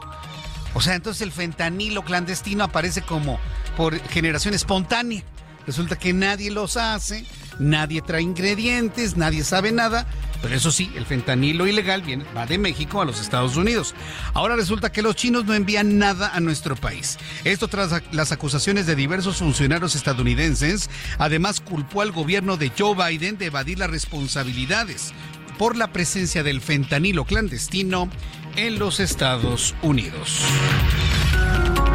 Descubrimos hoy algo, ¿no? Fentanilo generado por generado de manera espontánea, increíble.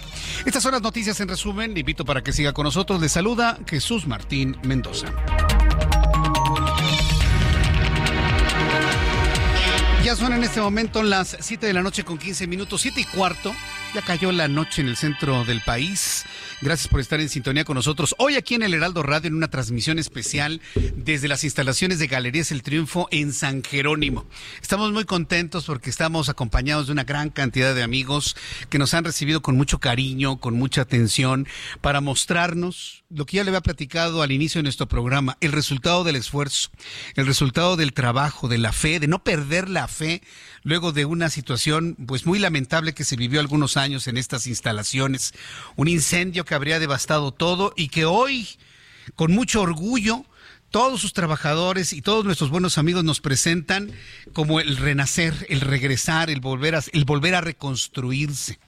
Y la historia que se escribe en estas galerías de verdad debe ser un ejemplo de vida.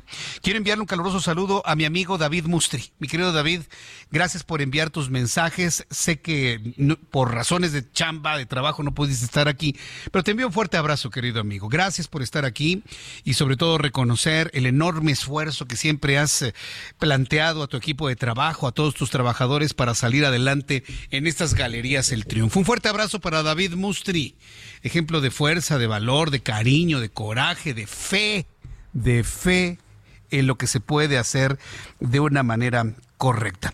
Y antes de ir con mis compañeros reporteros urbanos, rápidamente quiero agradecer a Agustín Martínez de Castro hasta Sarán. Él nos visitó hace unos instantes aquí en el Heraldo Radio.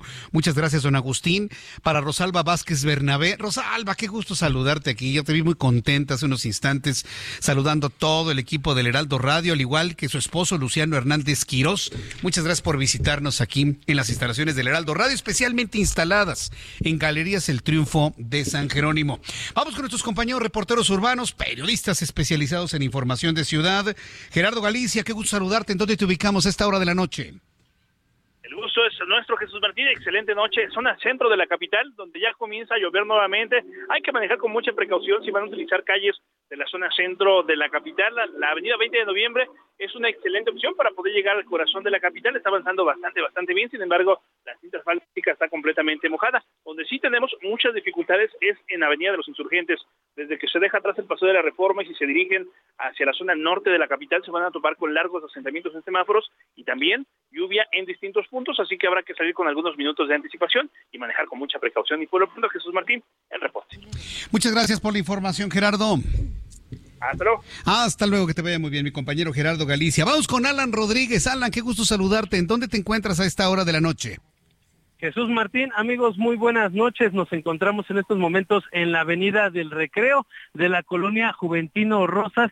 Esto es perímetro de la alcaldía de Iztacalco y a partir del cruce con Sur 109 hasta el cruce con Sur 115 tenemos presencia por parte de la Secretaría de Seguridad Ciudadana, quienes están verificando varias ubicaciones en este punto, presuntamente buscando a las personas que abandonaron un cuerpo al interior de un vehículo. Esta es información que está surgiendo a el momento momento, que todavía no se encuentra corroborada. Sin embargo, la presencia policial que en este punto nos advierte de que se ha registrado una situación y están realizando el ingreso a varios domicilios en este perímetro. Ya han ingresado a algún domicilio en la calle Sur 111 y en estos momentos están haciendo acto de presencia al interior de otro domicilio en la calle Sur 115. Todo esto presuntamente relacionado con el caso de un abandono de un cuerpo al interior de un vehículo. Más adelante le tendremos toda la información. ¡Qué barbaridad! Eh, eh, ¿Dónde se encuentran estas calles? ¿En qué colonia nos dijiste?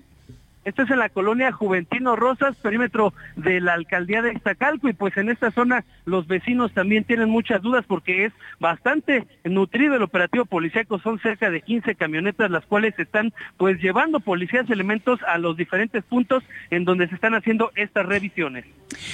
Bien, pues muchas gracias por la información. Volveremos contigo antes de terminar nuestro programa para que nos des una actualización, por favor, Alan. Vamos a estar muy al pendiente. Muchas gracias. Gracias, Alan Rodríguez, por esta información. Vaya descubrimientos que se hacen, ¿no? En la Ciudad de México. Pero bueno, estaremos muy atentos con lo que informe la policía y con lo que esté informando nuestro compañero reportero Alan Rodríguez. Cuando el reloj marca las 7.20, toda la información de economía y finanzas con Héctor Vieira.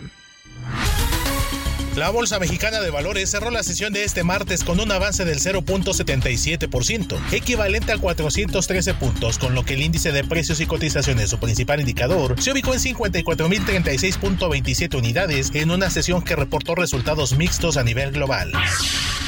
En Estados Unidos, Wall Street cerró con ganancias generalizadas, ya que el Dow Jones avanzó 1.06% para llegar a 34.951.93 unidades. Por su parte, el Standard Poor's ganó 0.71%, ubicándose en 4.554.98 unidades, y el Nasdaq sumó 0.76% para cerrar en 14.353.64 unidades. En el mercado cambiario el peso mexicano se depreció 0.06% frente al dólar estadounidense y cerró en 16 pesos con 24 centavos a la compra y 16 pesos con 74 centavos a la venta en ventanilla. El euro cerró en 17 pesos con 89 centavos a la compra y 18 pesos con 81 centavos a la venta. El Bitcoin tuvo una caída en su valor del 0.96% para ubicarse en 30.161.60 dólares por unidad, equivalente a 499.428 pesos mexicanos con 56 centavos. El Instituto Mexicano de Ejecutivos de Finanzas elevó su pronóstico de crecimiento económico para México al 2.4% en 2023, aunque advirtió que en el segundo semestre del año las finanzas públicas estarán presionadas por el recorte de la nota crediticia de Pemex y la apreciación del peso frente al dólar. El Instituto Nacional de Estadística y Geografía adelantó que durante junio el consumo privado en México creció 3.8% mensual y 3.5% anual, impulsado principalmente por la reciente temporada de descuentos del hot sale y un comportamiento favorable en el empleo y los salarios. El Banco de México dio a conocer que al corte del 14 de julio, las reservas internacionales del país se ubicaron en 204.130 millones de dólares, su nivel más alto desde el 3 de septiembre de 2021, producto de un crecimiento de 5.659 millones en lo que va del presente año. Informó para las noticias de la tarde Héctor Vieira.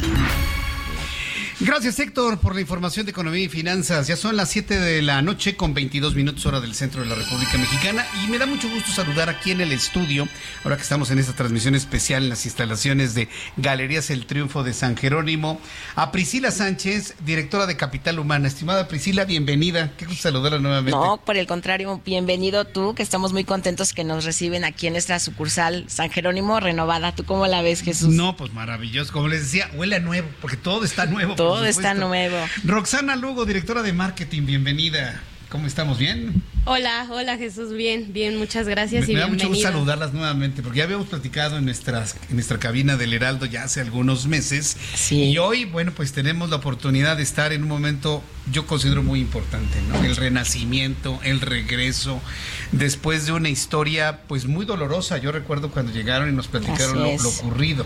¿Cuándo pasó el incendio en estas instalaciones, estimada Priscila? Pues fue en octubre, ya la verdad es que estamos muy contentos porque nos tardamos muy poquito, nueve meses para que esto volviera a resurgir. Pasado, 2022. Sí. Sí. Y pues, como ves, el esfuerzo de todo un equipo, de nuestros directivos, de toda la gente que hace posible, pues el esfuerzo de Galerías El Triunfo, toda nuestra plantilla, por supuesto, que estuvo muy pendiente, pues aquí se ve reflejado. Sí, yo lo que veo es que los trabajadores nunca perdieron la fe de, poder salir adelante, de poder reconstruir y todo lo que implica desde el punto de vista material y económico hacer esto, ¿no? Sí, por supuesto. Lo que pasa es que eh, somos una gran familia. O sea, aparentemente somos distribuidas en 46 sucursales, pero somos una super familia. Entonces, cuando vino el incendio, pues todos echamos la carne al asadón y moviendo las máquinas, obviamente con mucha gente que nos apoyó, el Heraldo, Gaby González, que por aquí la veo, que siempre estuvo pendiente, de los medios de comunicación que nos apoyaron siempre, siempre, Gaby. Y, y pues aquí están los resultados, ¿no? Mucha gente que nos encontramos en el camino, que nos hizo favor de... Eh, pues apoyarnos, ¿no? Con el profesionalismo que se necesitaba para que esto volviera a mover la máquina. A mí me da mucho gusto, Roxana, verte aquí, al frente de todo lo que es el marketing de, de, Galerías El Triunfo. Nunca perdieron la fe que se podía salir adelante después de lo ocurrido en octubre, ¿verdad? Así es, Martín, pues nunca perdimos la fe y siempre seguimos de pie, unidos todos, todos los equipos de cada una de nuestras sucursales, pues ahí impulsando para que nuestra tienda de San Jerónimo volviera, ¿no? Volviera como el ave fénix. Eh, como el ave fénix, literalmente. Voy a regresar con nuestras amigas Roxana Lugo y con Priscila Sánchez después de los anuncios. Decirle que estamos en una transmisión especial desde las instalaciones de Galerías El Triunfo en San Jerónimo, en donde estamos sorprendidos de todo lo que nos están ofreciendo. Pero esta es una historia de vida que yo quiero que usted le escuche con mucha atención. Regreso después de los anuncios. Escucha las noticias de la tarde con Jesús Martín Mendoza. Regresamos. Continúa Heraldo Noticias de la tarde con Jesús Martín Mendoza.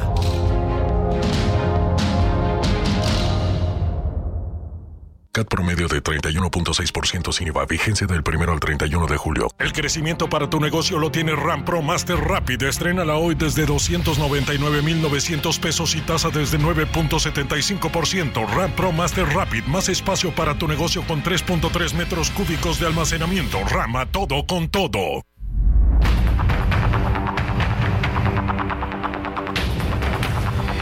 Son las 7 con 31, las 19 horas con 31 minutos hora del centro de la República Mexicana. Escucha usted el Heraldo Radio.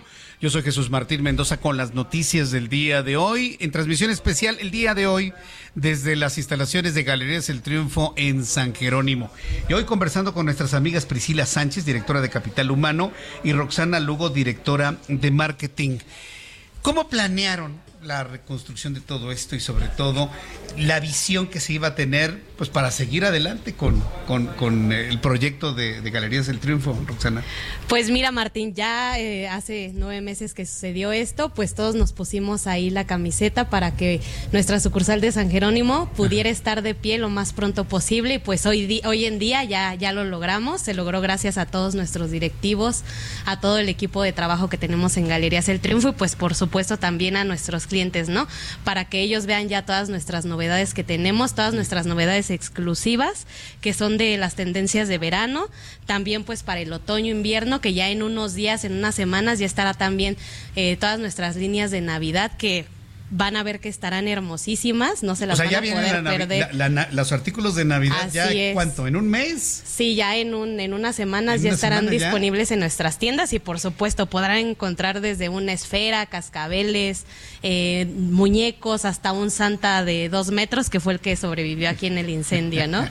Oye, este, la, verdad me, me, da mucho mucho gusto sobre todo porque como ya estamos en la normalización económica después de la pandemia pues imagino que están esperando una muy buena temporada de fin de año, ¿verdad, Roxana? Sí, así es. Bueno, eh, regresando un poquito a lo de San Jerónimo, pues en ese entonces se dio una, una, una gran promoción para todos nuestros clientes y activamos descuentos del 20 al 75 en todas nuestras sucursales para que pues todos los demás clientes disfrutaran también de esos descuentos. Y pues ahorita tenemos vigente una promoción que pues como estamos en el verano, nosotros le llamamos verano generoso. Son descuentos desde un 15 hasta un 75% válidos en todas nuestras sucursales y también en nuestra tienda en línea, Martín. Bueno, pues es una estrategia comercial muy interesante, Priscila, y sobre todo en el marco de un, de un grupo de trabajo. Me impresionó esto de que son una gran familia. ¿Cómo han logrado integrarse también los, los trabajadores de Galerías El Triunfo? ¿Cómo lo logran? ¿Cómo lo hacen?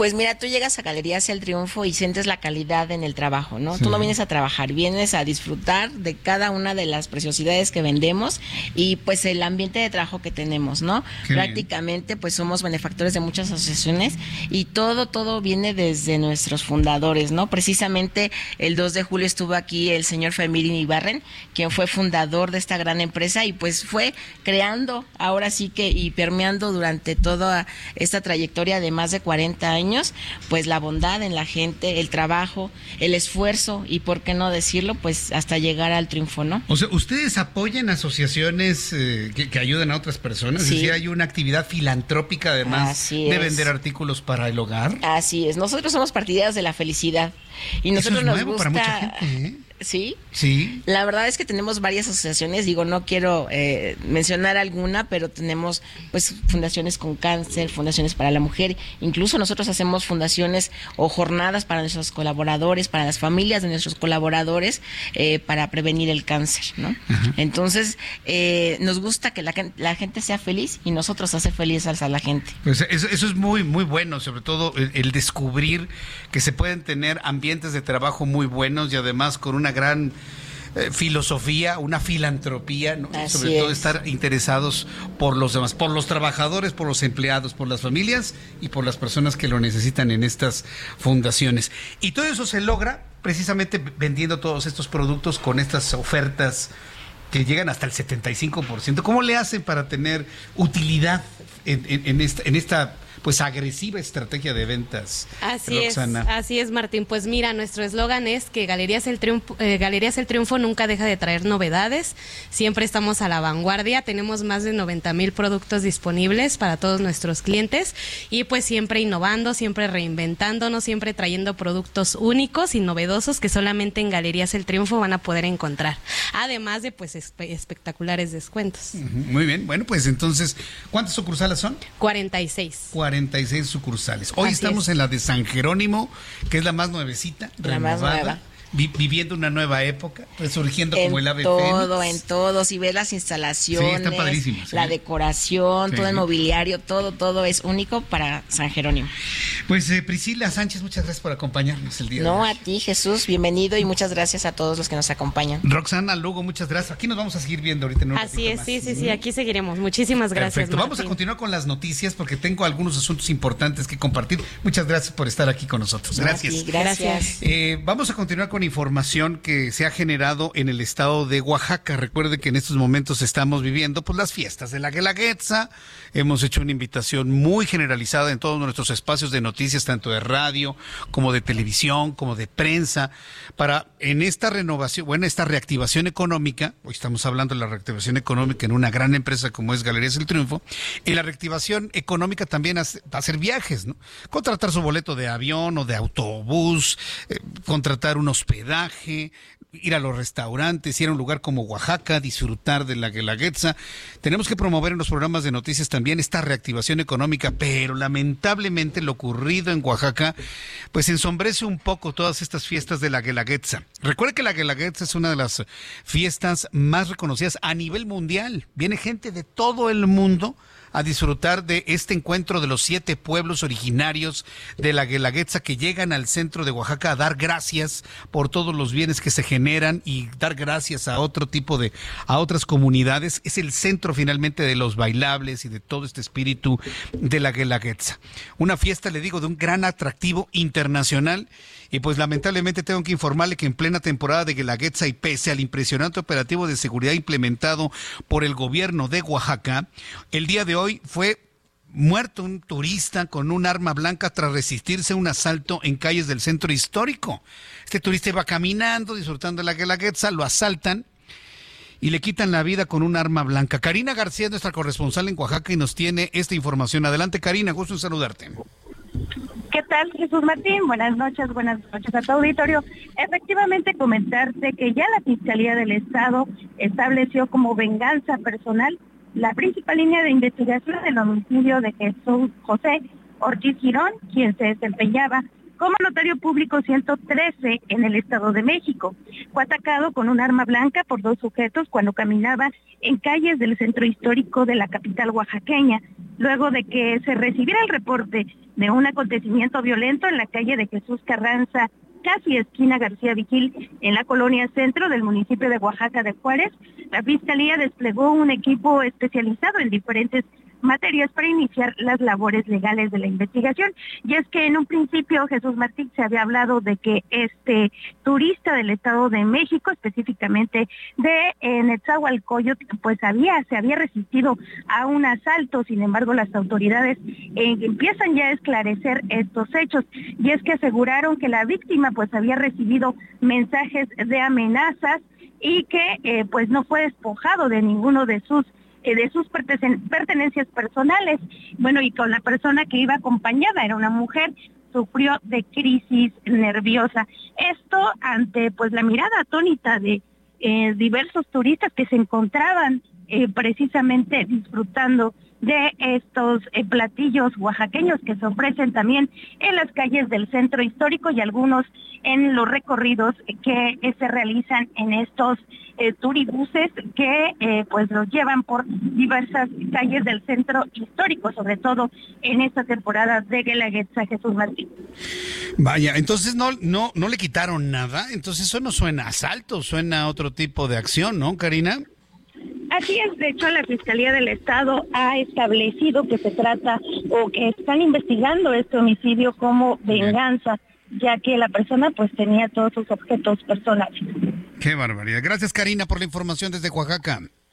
Gracias, muy buenas noches. Hasta luego, muy buenas noches. Esto sucede en Oaxaca, un hecho que ensombrece las fiestas de la Guelaguetza, pero bueno, que se mantienen, por supuesto, realizándose con toda normalidad. En el primer lunes del Cerro y, por supuesto, en la octava o la segunda semana del lunes del Cerro. En otros asuntos, escuche usted esto, padre de familia, papá, mamá, esto le interesa mucho. Preocupados por la buena educación de sus hijos, hay una gran incertidumbre que va a pasar con los contenidos y los planes de estudio para el ciclo escolar 2023-2024 de manera concreta en las escuelas públicas. Bueno, pues quiero informar que la Sociedad Matemática Mexicana urgió a la Secretaría de Educación Pública a transparentar los contenidos de los nuevos libros de texto gratuitos rediseñados en la actual Administración Federal al señalar que contienen inconsistencias conceptuales y escaso contenido matemático. De hecho, ha trascendido la información de que en el nuevo ciclo escolar no va a haber ni matemáticas ni español para los niños. ¿Puede usted creer semejante situación? No, no, no, bueno. He invitado a Paulina Mosurrutia, usted la conoce, directora nacional de Educación con Rumbo. Estimada Paulina, qué gusto saludarte en el Heraldo Radio, bienvenida, muy buenas noches. Qué gusto saludarte como siempre, muchas gracias por el espacio y pues por hablar con tanta veracidad del tema que cada vez se pone peor. Sí, y, yo me, imagino que cuando te enteraste de todas estas inconsistencias en el contenido de los libros de texto gratuito, te has de ver preocupado profundamente. A ver, para los papás y las mamás que nos están escuchando, ¿ante qué estamos, Paulina? Mira, honestamente estamos enterados desde hace mucho porque el proceso ha sido muy opaco. Llevamos meses interponiendo amparos, exigiendo que nos permitan verlos. Y, y te soy muy franca, nos dio mucho gusto que la Asociación de Matemáticas hiciera este llamado urgente a la Secretaría de Educación Pública, porque pareciese que nos importa el tema político no es así. Los libros no tienen contenidos de estándares internacionales, que son tres, lógico-matemático, lectoescritura y ciencia. Y de estas tres áreas es donde se genera el saber que internacionalmente se espera como mínimo indispensable para que una persona sea autónoma. En los libros de texto que hemos podido tener, honestamente tenemos fotos eh, muy, pues, por debajo del agua de lo que se alcanza a conseguir. Lo que sí sabemos es que hay muy pocas referencias al método matemático, 23 en el libro, lo cual es una locura en algunos libros de primaria y segundo de primaria, no lleva el rigor académico necesario y sí, como tú bien decías, es un tema de escuelas públicas pero también particulares, porque recordemos que cada niño que está en educación básica recibe los libros de texto y la Secretaría de Educación Pública exige que sean llenados y hace auditorías para que para que se operen en todas las escuelas particulares y públicas. Entonces, esto es sumamente grave, sumando además que los profesores no han sido capacitados en un nuevo modelo educativo que hoy sabemos se llevará en toda la educación básica, es decir, de primero a sexto de primaria. A ver, déjame entender entonces, Paulina, lo que ha hecho entonces el gobierno de Andrés Manuel López Obrador es quitar para el siguiente ciclo escolar toda la información de pensamiento matemático, de lectoescritura y de ciencias. Es decir, no, no lo ha quitado en su totalidad, ha hecho reducciones y no ha llevado, como lo dicen en, en, la Asociación de Matemáticas, el proceso estructural que debe llevar. Es decir, tienes que sentar ciertas bases en lineamientos pedagógicos en primero para después llevarlos en segundo. Es decir, un libro de texto no se hace, ahí se va. Hay, hay, hay redes pedagógicas eh, que, se tienen que revisar a fin de que los niños se estructuren. Entonces, aquí está hecho muy a bote pronto, con ciertos comentarios eh, muy parcos, sin este seguimiento puntual, pues que hace desgraciadamente que no se pueda generar un conocimiento profundo en estos estándares internacionales de estas tres áreas, como te comentaba. ¿Cuál es la manera en la cual va a proponer eh, tu organización, estimada Paulina, Educación con Rumbo, poder corregir estas carencias, estos huecos? Porque volver a hacer libros de texto yo no lo veo viable, pues estamos hablando de que el próximo ciclo escolar arranca el 28 de agosto. ¿Cómo se pueden solucionar estos huecos y estas ausencias? Pues mira, como buen periodista ya nos está sacando la información de la rueda de prensa del siguiente mes, pero... Eh, eh, la verdad es que hemos estado estudiando todos los materiales que hemos podido conseguir para poder generar una, pues, como una metodología alterna acercándonos a los estados. Es decir, hoy a la, a la Secretaría de Educación Pública le importó poquísimo las suspensiones definitivas, el hecho que pueda haber repercusiones eh, penales a los que no siguen una un mandato de un juez. Es decir, se están brincando todas las trancas y lo que nosotros hoy estamos entendiendo es que aunque hemos hecho un esfuerzo enorme en lo jurídico, hoy nos toca hacerlo como lo hemos hecho también en estos años en el área de investigación y en la asesoría a los profesores van a ser los que van a pagar esto, porque no van a tener buenos libros de texto, porque no van a saber cómo llevarlos y porque otra vez van a estar solos y sin capacitación. Entonces, pues honestamente tenemos trabajando a nuestros investigadores así a, marchas forzadas para ver cómo podemos asesorar desde los estados, porque no vamos a permitir que la educación siga sin rumbo y aunque claramente no tenemos la capacidad operativa para trabajar en todos los estados, pues lo haremos hasta donde nos den las fuerzas, porque ya teníamos una educación con una crisis post pandemia, con un rezago importante, con un millón de niños fuera de las escuelas y ahora salen con este chiste estúpido, perdóname que te lo diga así, en donde pues estamos trabajando para poder generar materiales que, que ayuden a los profesores a poder llevar este estos contenidos que son aberrantes.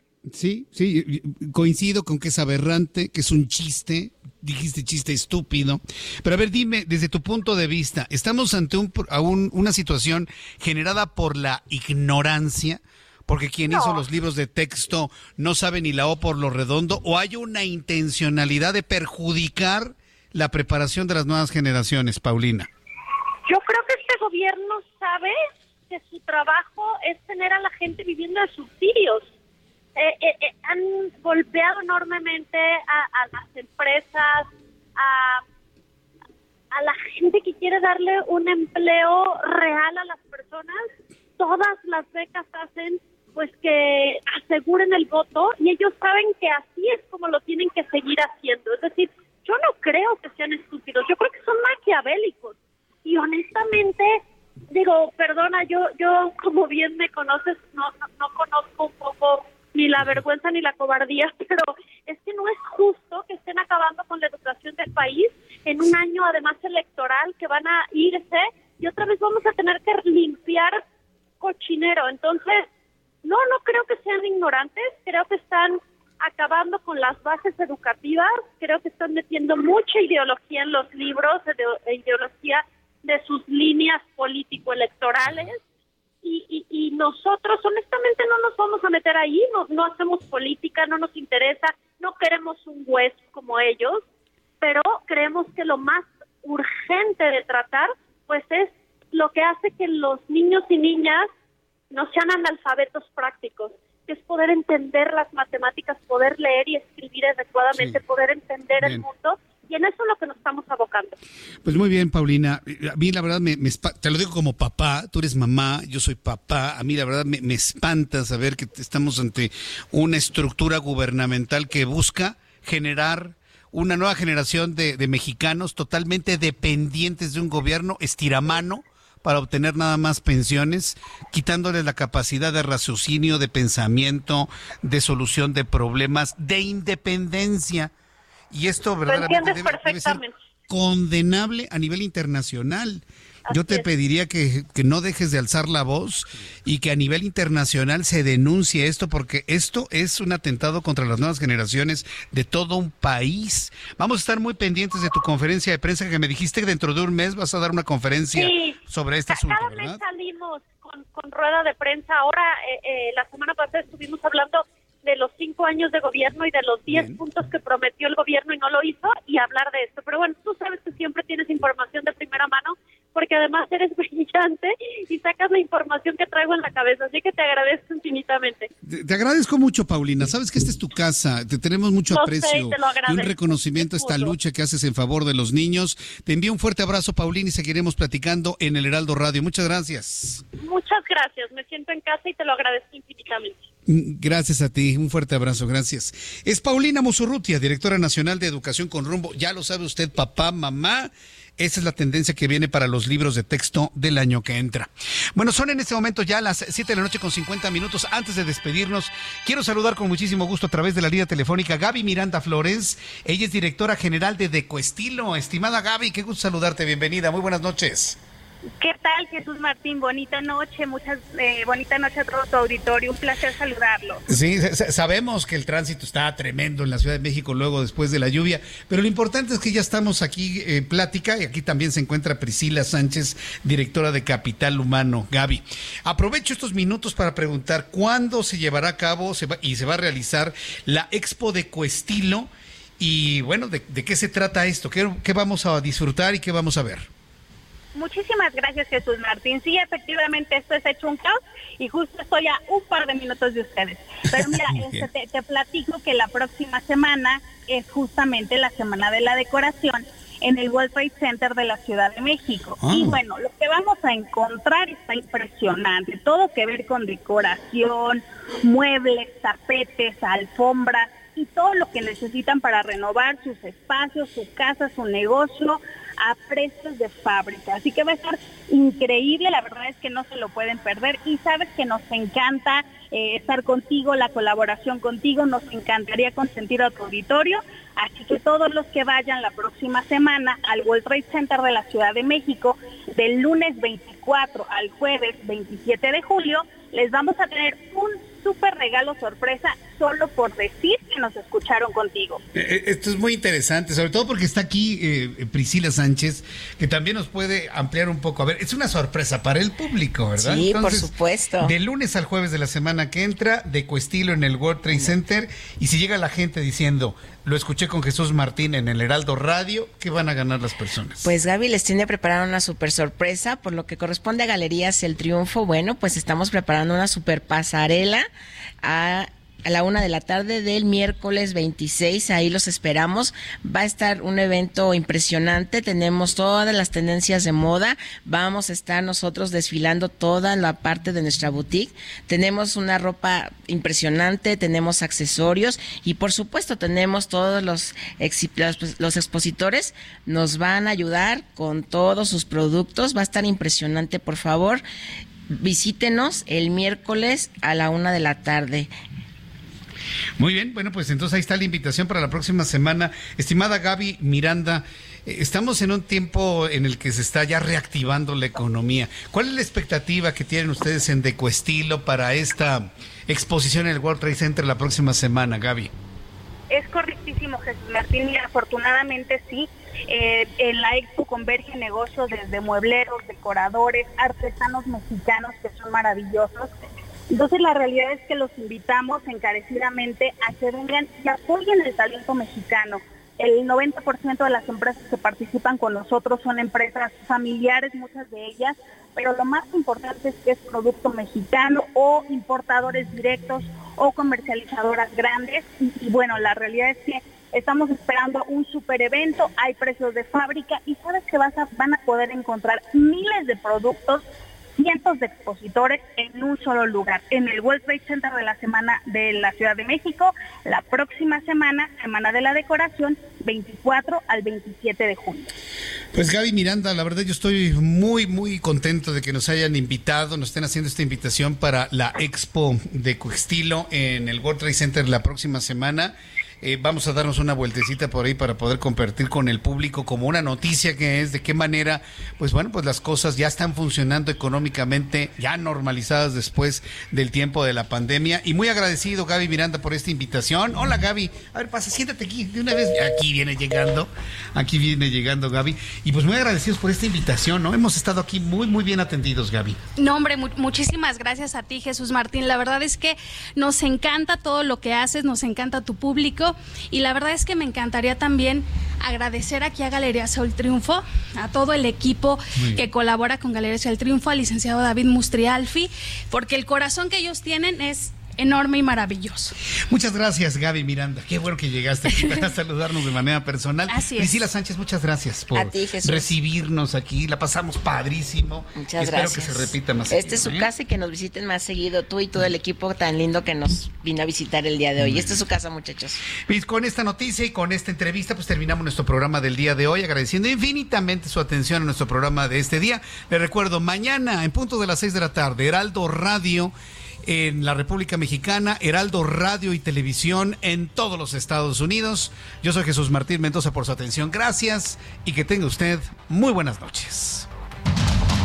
Esto fue Heraldo Noticias de la tarde con Jesús Martín Mendoza.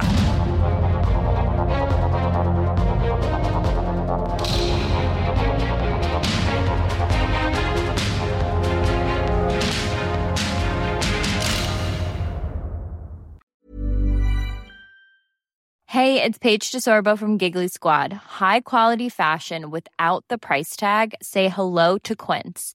I'm snagging high-end essentials like cozy cashmere sweaters, sleek leather jackets, fine jewelry, and so much more. With Quince being 50 to 80% less than similar brands. And they partner with factories that prioritize safe, ethical, and responsible manufacturing. I love that. Luxury quality within reach. Go to quince.com slash style to get free shipping and 365 day returns on your next order. Quince.com slash style.